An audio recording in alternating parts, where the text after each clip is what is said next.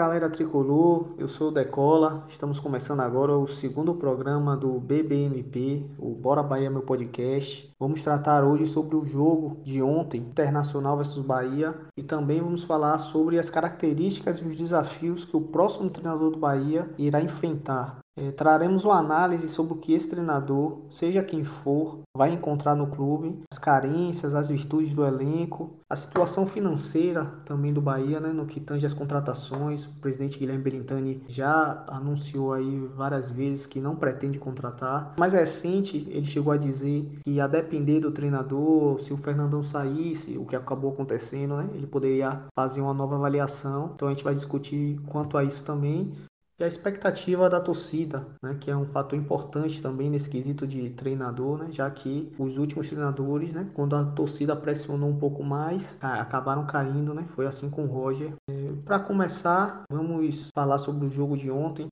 válido pela oitava rodada do campeonato. Bahia enfrentou o Internacional lá no Gigante da Beira Rio, é um estádio em que a gente tem boas lembranças, né? fomos campeões em 88, bicampeões nacionais, né? mas ontem o cenário era um pouco diferente. O Internacional era o líder até então e o Bahia, num momento delicado, né? tinha perdido em casa para o Flamengo, perdido o treinador, é, mas mesmo assim o Bahia foi lá, fez um bom jogo, saiu na frente com o Rodriguinho, é, tomou a virada e no finzinho o Cleison, cobrando o pênalti, empatou a partida. O Bahia ainda teve uma boa chance com o Hernando de cabeça e o jogador do Inter tirou lá lá em cima da linha. Enfim, vamos trazer aqui para a conversa o Luan, falar um pouco sobre o que, é que ele viu do jogo, né? o jogo com lances polêmicos também, com dois pênaltis. Fala aí, Luan, o que é que você viu desse jogo, o primeiro jogo do Bahia sem o Roger Machado?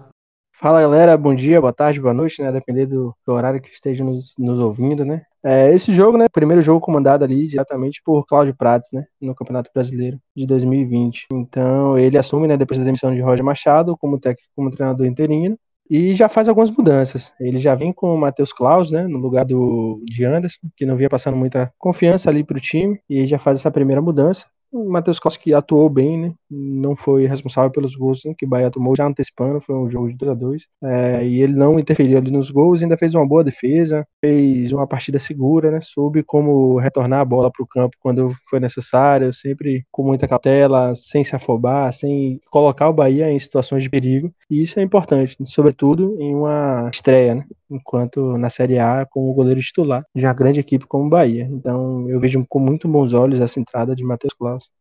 No meio campo nós tivemos alterações também, Gregory e Ronaldo, né, os dois retornaram e há muito tempo né, eles já são esses dois jogadores que dão bastante sustentação e que ganham né, o campo. Eles são dois jogadores de pegada, de muita marcação e com o tempo, o Gregory vem retomando, inclusive, o seu futebol. Ele estava errando muito passes, ele não estava não tava transparecendo muita confiança no jogo, mas nesse jogo ele já me pareceu melhor, já conseguiu, teve até alguns lances plásticos, ele deu uma tabaca em determinado momento do jogo, e me parece que ele vem retomando a sua confiança ali à frente do, do meio campo, do miolo ali do, do meio de campo do Bahia. Então essas foram as principais substituições e entrou também com o time né, mais avançado, com o Danielzinho ali no meio fazendo aquela função de tentando dar o último passo, o último passo para municiar os dois homens a mais à frente, que foram Rodriguinho e Gilberto. Então a primeira chegada foi de D'Alessandro, uma boa defesa de Matheus Claus, o primeiro minuto do, do, primeiro tempo. E um momento posterior, fizemos uma marcação alta, logo ali no começo do, do jogo. Nós fizemos uma boa marcação alta com o Danielzinho, com o Gilberto e com o Rodriguinho. Tomamos a bola, temos, tivemos lances de escanteios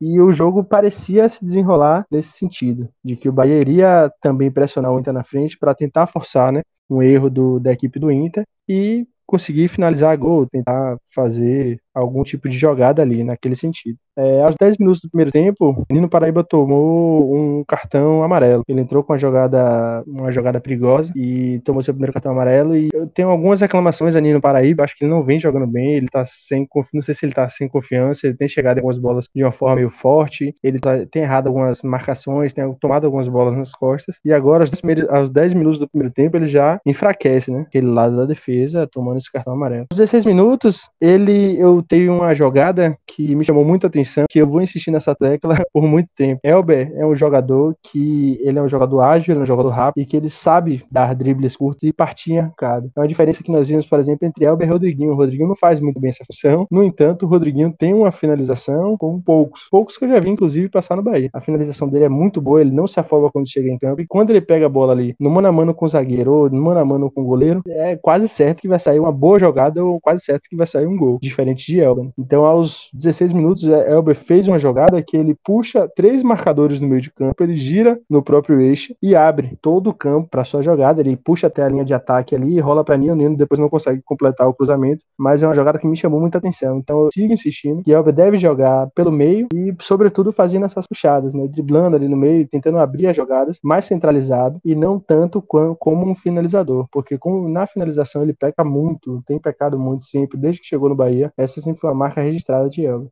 E aos 20 minutos vai chegar em outra insistência minha e que eu vejo algumas pessoas falando de outra forma, achando que Rodriguinho tem que ser aquele, né, aquele meio campo, aquele 10, é, que recebe a bola do volante, não é nem aquele que vai buscar a bola do, do, zagueiro, mas que recebe a bola do volante e que faz aqueles passes de infiltração e tal. Eu acho que ele pode exercer essa função em um momento que o Bahia tiver em contra-ataque, por exemplo, como ele pode ser ali o último homem de meio de campo, ele pode receber essa bola e lançar à frente, como ele já fez algumas vezes para um jogador de velocidade. No entanto, com o Bahia em domínio da bola, eu acho que seria um grande desperdício se nós não utilizássemos utilizássemos Rodriguinhos bem perto da área adversária, porque o poder de finalização desse jogador é realmente incrível, é algo que me chama muito a atenção. O Bahia, mais uma vez, né, como eu falei, quando o Bahia tinha começado com essa pressão alta, com essa marcação em cima em determinados momentos do jogo, ele fez isso também aos 20 minutos, e uma pressão alta, uma marcação de, de Gilberto e de Rodriguinho ali, a bola sobrou, acabou sobrando para Ronaldo, que fez um passe primoroso para ele, e de frente pro gol ele simplesmente fez parecer fácil, né? Uma coisa que geralmente não é. Os jogadores do Bahia têm muita dificuldade nessa finalização, e ele dá um drible curto né, no, no goleiro e finaliza pro gol, ainda chega a pegar no pé do, do zagueiro do, do Internacional e a bola entra, um belo gol, um golaço. E aí vem uma outra coisa também que eu me preocupo muito, que me deixa muito, que tem me deixado muito chateado nos, nos jogos do Bahia.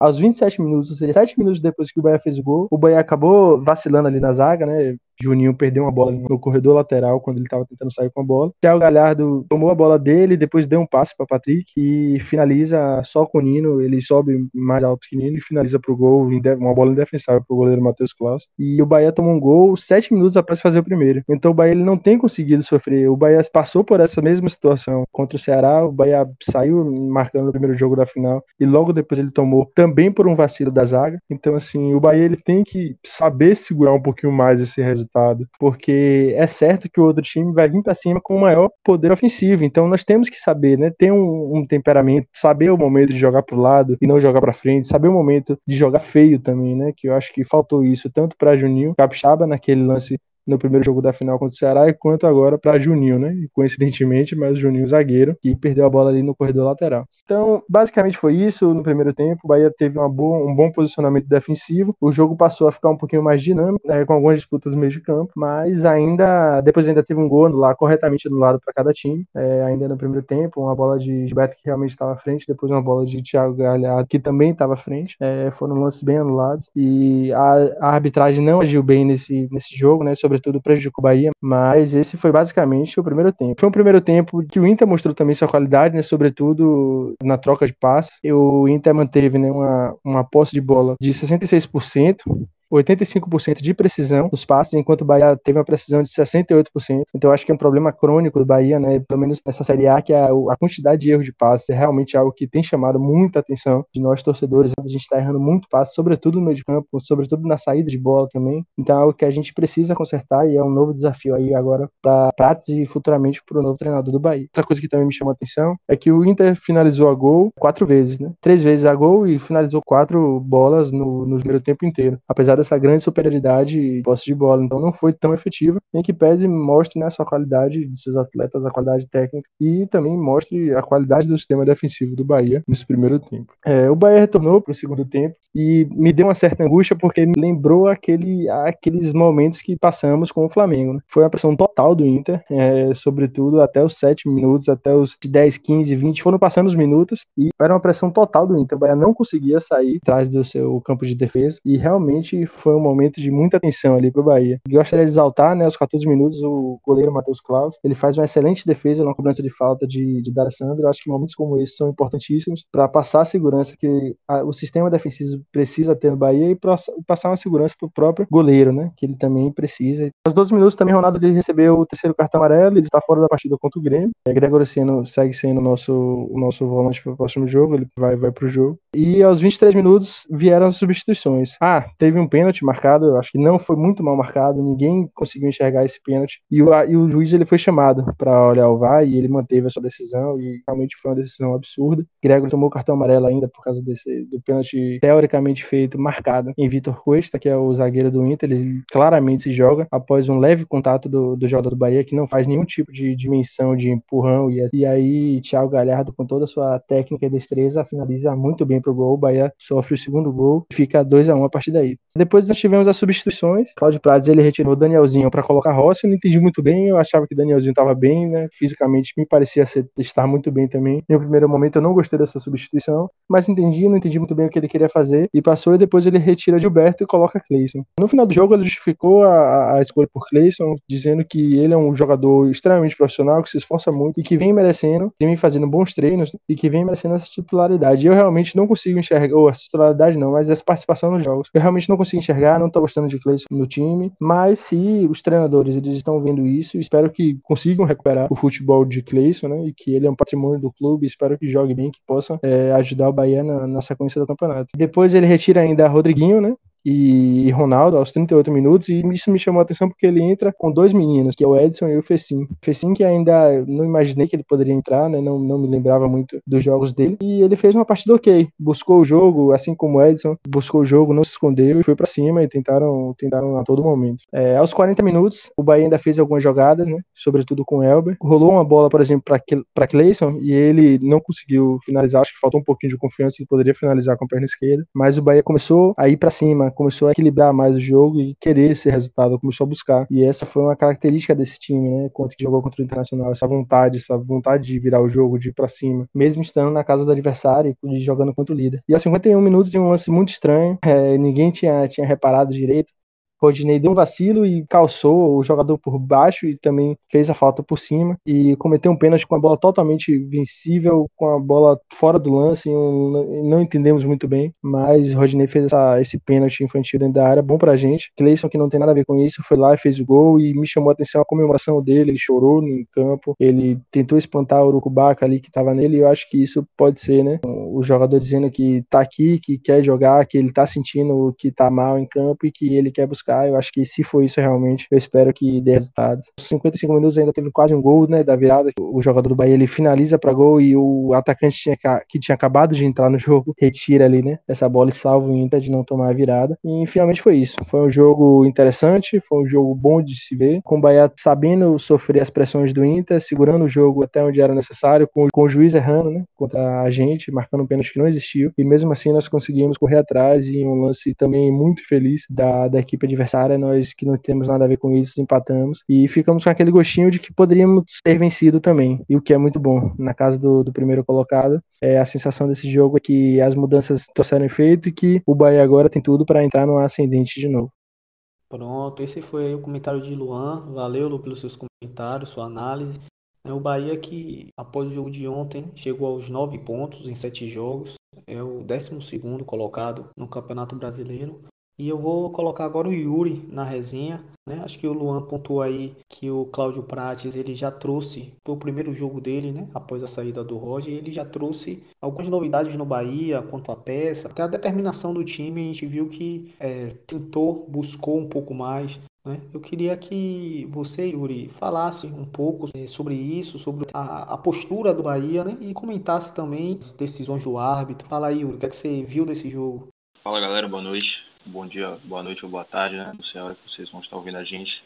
Mais uma vez aqui é um prazer estar com vocês. Que para mim marcou esse jogo do Bahia, assim, a diferença né, gritante que determinou a, a mudança do, do, jogo do Bahia foi, foi vontade, foi a mudança de postura do time.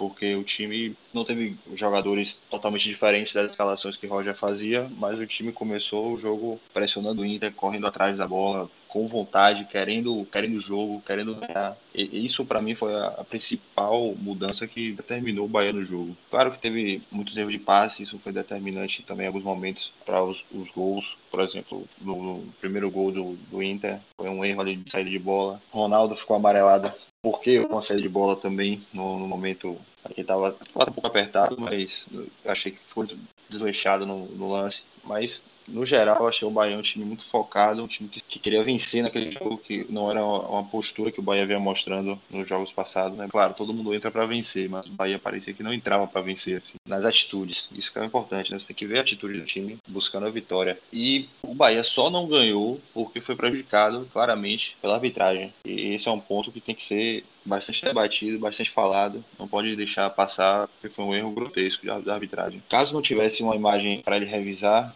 até vai, né? O juiz ele tem ali uma fração de segundos para ele decidir apitar e é aquilo. Antes era assim, né? Você apitava e ficava essa decisão mesmo, não ia mudar. Mas agora a gente tem um VAR. E o que aconteceu ali foi que o juiz ele brigou com a imagem. Ele entrou em conflito com a realidade. A verdade é essa. Porque claramente aquilo ali não foi pênalti. Foi mais falta de Cuesta Fernando do que você conseguir enxergar um pênalti de Gregory em Cuesta. É impossível você enxergar aquilo. E isso que determinou o resultado do, do jogo. Porque em relação ao Bahia, em relação à, à postura do time em campo, o aumento do nível de jogo do Bahia, o Bahia mereceu merecia a vitória. Claramente o Bahia merecia a vitória ali. E é isso. Se não fosse a arbitragem, estaria com três pontos do, do Rio Grande do Sul.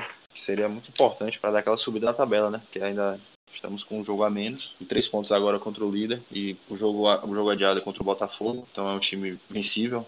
Bahia tem condições claras de vencer o Botafogo. Seria melhor ainda para o Bahia na tabela. É isso. O que o, que o Bahia precisa é manter essa, essa pegada para daqui para frente. O meio de campo ali com, com o Gregory e Ronaldo ligados dá uma segurança para a defesa. Danielzinho na saída de bola também bastante, bastante importante, porque ele dá uma, dá uma leveza que Gregory e Ronaldo não tem para conseguir começar as, as, articulações jogadas. A bola sai mais leve, sai com mais qualidade para os meias. E também fazer uma, uma menção rosa aqui a Rodriguinho. A gente pode criticar de Serri, a torcida pode falar, mas trazer Rodriguinho de graça para o Bahia foi um dos grandes acertos dele na sua gestão, porque é um cara diferenciado.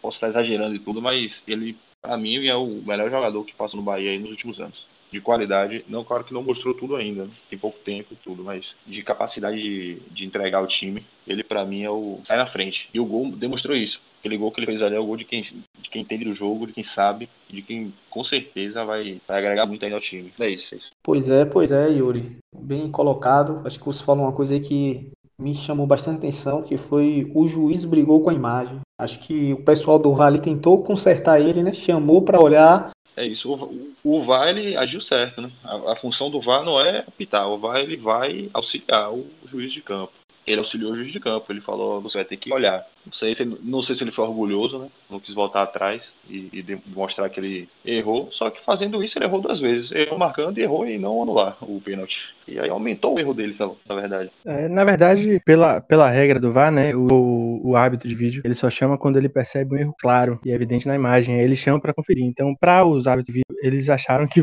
que era um erro claro e evidente, né? Então, realmente foi o que o Yuri falou aí, ele brigou com a imagem. Pronto, agora a gente encerra esse assunto, né? Do jogo de ontem, Internacional, e vamos passar para o próximo tema aqui do, do programa, que é a análise sobre o próximo treinador do Bahia quais vão ser os desafios que ele vai encontrar no, no clube e qual é a característica né, que, ele, que a gente espera desse treinador que ele vai trazer ao Bahia. A gente sabe que nos últimos é, momentos aí a gente tem ouvido é, vários nomes, a gente já ouviu falar em Filipão, Mano Menezes, o Fábio Carilli, o Miguel Ângelo são especulações, né? não tem nada concreto com ninguém e a gente também não pretende né, especular, né? Vamos esperar aí um pronunciamento oficial do clube, né? Assim que o clube anunciar esse novo treinador, a gente traz um programa aqui falando sobre ele, fazendo um raio-x, mas nesse momento a gente quer falar sobre o clube, sobre o que, o que esse treinador vai encontrar no clube. E aí eu passo a palavra para o Yuri, para ele falar um pouco do que é que ele vê no Bahia?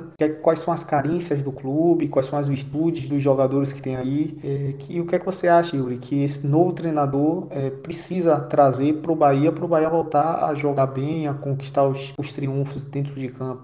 Assim, Deco, que eu acho que o treinador do Bahia ele vai ter desafio pelo momento do clube.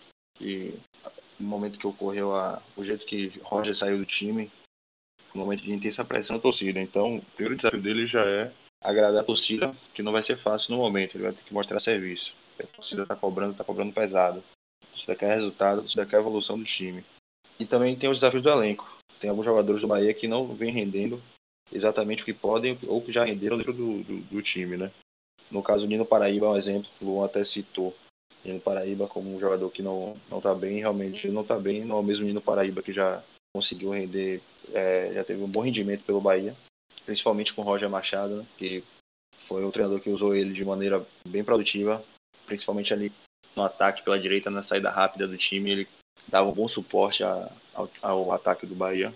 E a gente tem também o caso de Lucas Fonseca, que não, não vem bem há algum tempo, é um cara que evidentemente é importante para o elenco, é capitão do time, e se, caso ele volte a render, agregaria demais. Tem Gregor que também não, não tá tão bem, voltou mal da, da, da parada da pandemia. O Gilberto também não tá no, nos melhores momentos, tem alguns jogos que não faz gol, o cara voltou de lesão, perdeu o ritmo de jogo, o cara não tá no mesmo nível do, de que está em, em, constante movimento. Isso existe, claro, mas realmente ele precisa melhorar. A gente conta com ele para marcar gols. Quem chegar no Bahia tem que fazer é manter o time motivado, um time querendo, querendo ganhar, um time que não vai abrir mão da vitória nunca. Como foi agora no jogo contra o Inter. O Bahia começou pressionando o Inter, fez um gol, tomou a virada com os erros da arbitragem, mas foi lá de novo, correu atrás, aos 51, fez o, fez o gol de pênalti, quase virou o jogo logo depois no, no lance de, de escanteio. Então é isso que o novo treinador precisa fazer: montar um time que tenha pegada, que tenha vontade, que chegue chegue todos os jogos. O que a torcida espera dele é que ele entregue um bom resultado. Claro, não vai ser título, não vai ser brigar sempre nas cabeças lá com no G4 da vida, mas um G6 até, dependendo de como se forme né, o, o campeonato. Tem que deixar o Bahia no, no bolo para, caso consiga, né, beliscar uma vaga, uma vaga na Libertadores.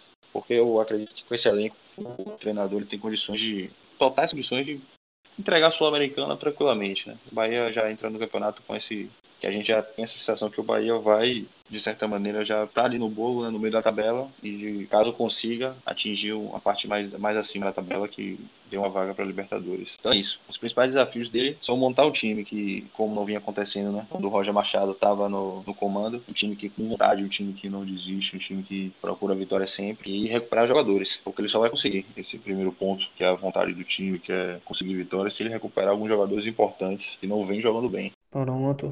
Valeu, Yuri, mais uma vez aí pela sua fala. Pegando um pouco do que você disse, né, de o treinador do Bahia recuperar atletas e ele fazer criar um espírito é, de, no time, né, um espírito de luta, um espírito de um time que não desiste. É, a gente, de certo modo, já viu isso nesse primeiro jogo do Cláudio, do Cláudio Prates. Ele, ele deu moral ali ao Cleison, né? É um jogador que se, se voltar a jogar o que já jogou os outros clubes que passou, pode ajudar. E ele de, também deu oportunidade aos garotos da base, né? Já nesse primeiro jogo entrou o Matheus Klaus, entrou o Edson, entrou o Fessim, né? Ele já deu oportunidade aos meninos. E também isso é, passa por isso, por isso que você falou, né? De tentar vencer, né? Esses meninos que sobem da base, eles sempre têm um pouco mais de vontade, né?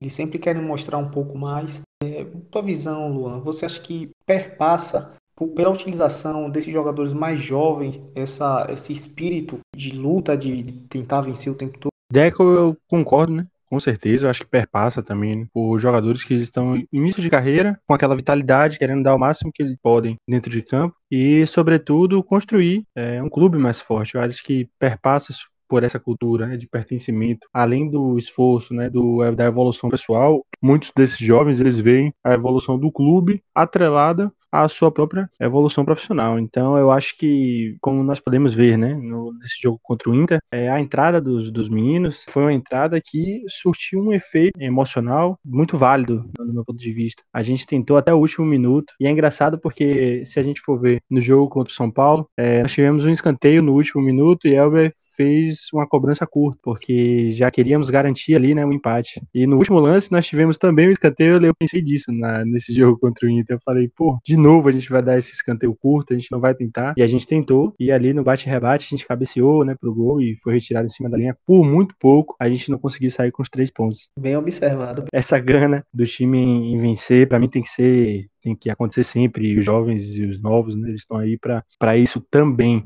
em que pese eu acho que essa não deveria ser, inclusive, a responsabilidade deles. Para mim, essa responsabilidade deveria ser dos mais antigos para puxar e aproveitar a vitalidade deles para impulsionar o clube. E não vir da vontade deles, mas futebol é isso, a gente né, não tem um controle sobre as pessoas. E se nesse momento essa, essa força de vontade vier deles, é, eu acho que é muito importante. E pegando o gancho, vou tentar ser o mais breve possível aqui agora, eu vou falar um pouquinho também né, sobre as características que eu espero né, ver no, treinador, no futuro treinador do Bahia. É, aproveitando boa parte da fala de Yuri também, que já contemplou muita coisa do que eu penso.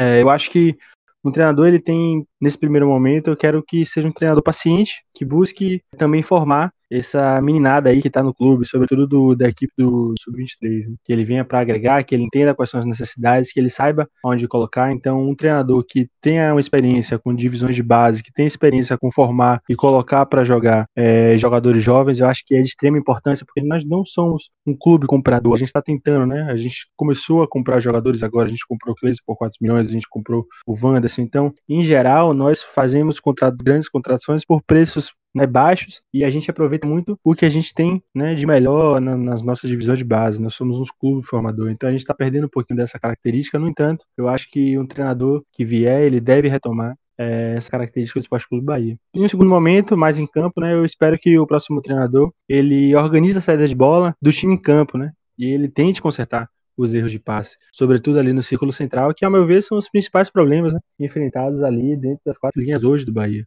Isso atrapalha tanto no, no, esquema defensivo, porque nós tomamos gols quando a gente sai errado com a bola, e também né, nessa transição do meio para o ataque. Uma coisa que, quando chega no ataque, nosso ataque não está ruim, nós estamos conseguindo fazer gol quando, che quando chegamos em frente, mas perpassa, né? Por conseguir ter um domínio, pelo menos ali, dos passos certos no meio de campo. É, em um outro momento, eu espero também que esse treinador saiba né, lidar com essa pressão da torcida, tendo esse um fator de claro desafio. É, os torcedores, eles buscam o resultado, eles não necessariamente visam o trabalho, o esforço, né? Porque a gente não está no dia a dia. Então, a gente avalia muito né, o trabalho de um treinador a partir dos resultados. Então, essa pressão ela virá, né? De um jeito ou de outro, não importa o treinador que vier, pode ser cascudo, pode não ser cascudo, como né, se fala no, linguajar, no... mas se no cascudo não, ele vai sofrer essa pressão. Então eu espero que o treinador ele tenha essa característica de aguentar é, uma pressão da torcida grande e apaixonada como é a do Bahia. É, eu espero também que o treinador novo ele entenda a realidade do clube, né? Que nós não podemos fazer grandes contratações, nós somos um clube formador,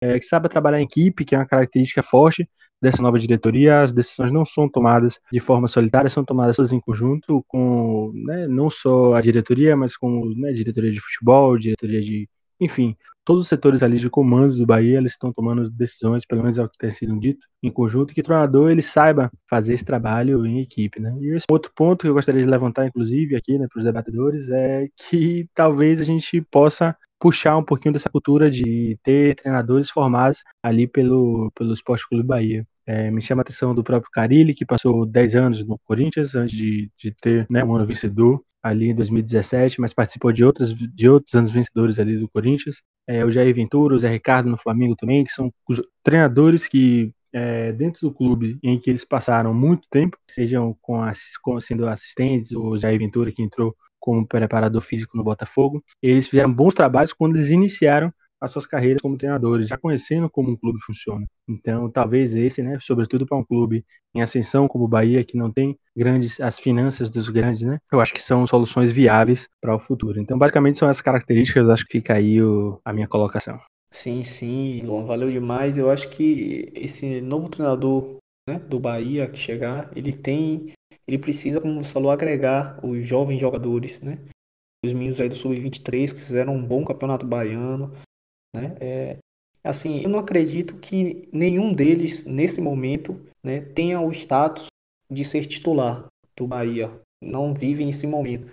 Mas com certeza eles podem serem utilizados, mais utilizados, né? Acho que o Roger utilizou pouco. A gente tem aí o Ignacio, que a gente não viu, não viu atuar ainda. Né? A gente, com todo o problema que o Lucas Fonseca né, tem passado, as inseguranças, e a gente não vê o Ignacio O Hernando tem entrado bem sim, mas poderia dar uma oportunidade ao, ao jovem. Né? O Edson no meio, que vem sendo utilizado agora no último jogo contra o Flamengo, o Roger colocou, mas ali acho que por não ter opções, naquele jogo ele não tinha um Gregory, não tinha um Ronaldo. Contra o Inter, o Claudinho já o colocou, né? É, até à frente de outros jogadores mais rodados, como o Elton, como o Jadson, que estavam no banco. Ele preferiu é, utilizar o garoto, o Ramon também, que, que fez um bom campeonato baiano e nesse, nesse jogo específico específico contra o Inter, ele não poderia atuar por força de trato, é, mas é um jogador que eu espero que nos próximos jogos né, ganhe também alguns minutos em campos. E o Matheus Klaus, que é, há um tempo o pessoal já está pedindo ele. Né? Há sempre uma crítica muito forte ao Anderson. As pessoas não têm confiança nele. Eu acredito que ele não, não tenha tido culpa em nenhum dos gols que tenha tomado. Não, não teve nenhum grande vacilo. Mas realmente acho que pela idade, né? já é um jogador mais velho. O contrato dele está se encerrando agora com o Bahia. Eu, eu daria mais oportunidades ao Klaus, que é um jovem, tá com um contrato aí com o Bahia, né? Então pode ser um ativo importante, pode gerar um, um dinheiro lá na frente. Enfim, né? O Saldanha que já tem ganhado espaço, né? Já vem sendo utilizado. Eu acho que esses atletas aí, eles podem agregar também nesse elenco e eu espero que o, o treinador que venha utilize mais essas peças. Referente ao que você falou sobre formação de treinador, né? Eu acho que o Bahia, de certo modo, tentou fazer isso com o Dado Cavalcante. É, esse ano ele foi o treinador sub-23, acho que isso traria uma base para ele ali, né, no, no, no, Bahia, de conhecer o Bahia e quem sabe, né, no futuro se tornar o treinador do Bahia. Entretanto, a gente sabe que teve essa pandemia, o time sub-23 foi desfeito, né, o Dado e a comissão toda dele ali acabou rescindindo o contrato, ele foi para o Ferroviário, é, mas é um nome também que me agrada. A gente fala muito nesses medalhões aí que são estão sendo especulados, mas o Dado é um nome que estava no clube até pouco tempo, conhece um pouco mais do Bahia, acho que é um nome interessante e o próprio Claudinho Prates, né, que comandou o Bahia nesse jogo contra o Inter, um treinador que já tem muitos anos no futebol, né? Acho que ele começou a carreira em 2006 no Rival, já passou por vários clubes, é, passou pelo Palmeiras, passou, teve uma passagem no mundo árabe, já tem um tempo no Bahia, né? Tá desde 2018, se eu não me engano, e conhece um pouco sobre o clube, né? E nesse jogo a gente já pôde ver, né? A utilização desses jovens jogadores, o, o espírito do Bahia de buscar o, o triunfo o tempo todo. Acho que o Bahia poderia esperar um pouco, né? talvez testar o, o Cláudio Prats para ver o que é que acontece. Nesse jogo a gente já pôde ver né, alguns pontos positivos no Bahia. Então é um nome que me agrada, é um salário baixo. É, esses nomes que têm sido especulados, é, eu não, não faço ideia de quanto eles virão a receber aqui no Bahia. Mas um Filipão, um Mano Menezes, um Carilli, com certeza né, não é pouco. Né? Acho que nesse momento de, de incertezas, né? é um momento pós-crise, o Bahia perdeu um, muita arrecadação, os números do Bahia ainda não foram divulgados, mas se fala em uma redução né, da arrecadação abrupta, é, eu acho que o Bahia poderia, né, poderia tentar otimizar os gastos, resolver os problemas com fórmulas caseiras mesmo, dar mais oportunidade a esses, esses profissionais que já estão aqui e que, ao meu ver, são capacitados de fazer um bom trabalho. Enfim, acho que a pressão da torcida seria muito grande o Bahia efetuasse como o Cláudio Prates, ou até mesmo o Dado, né, um retorno do Dado. Mas quem sabe né, o Cláudio Prates aí jogando, o Bahia enrolando um pouco né, para tomar essa decisão do treinador e o Bahia já de repente vence o Grêmio, já consegue um outro bom resultado posterior. Acho que a torcida já passaria a aceitar, olhar com bons olhos. Né? O Bahia também pode ter um pouco menos de pressa nesse momento, esperar um pouco para ver o que é que acontece. Enfim, é um pouco do que eu penso. E aí, Yuri Luan, vocês têm algo a comentar mais sobre isso, sobre a efetivação do Cláudio Prati, sobre o Dado Cavalcante? É, eu acho que já foi, já contemplou aqui o que, que eu penso e já podemos encerrar por hoje esse programa que, mais uma vez, né, tem sido extremamente divertido e, e gratificante participar com vocês. Também assino embaixo que você disse aí, tem que dar um tempo para ele trabalhar. Se o trabalho fluir, porque não fazer, não efetivar, não usar alguém que tá, já está na casa e conhece o trabalho. Mas tem que dar tempo. Tem que ver o que vai acontecer. Mas, prazer estar de novo com vocês aí nesse programa. Pronto, o prazer é dos três, né? Eu ia falar que era todo meu, mas o prazer é dos três. Somos amigos há muito tempo. Enfim, é muito prazeroso mesmo fazer esse programa, né? Isso a gente faz como hobby. Enfim, a gente agradece também a vocês né, que ouviram esse programa, que nos deram essa moral. A gente vai encerrando aqui mais um episódio do BBMP, o Bora Bahia Meu Podcast. E é isso, galera. Fiquem com Deus e até o próximo programa. Valeu. Somos da turma tricolor. Somos da voz do campeão.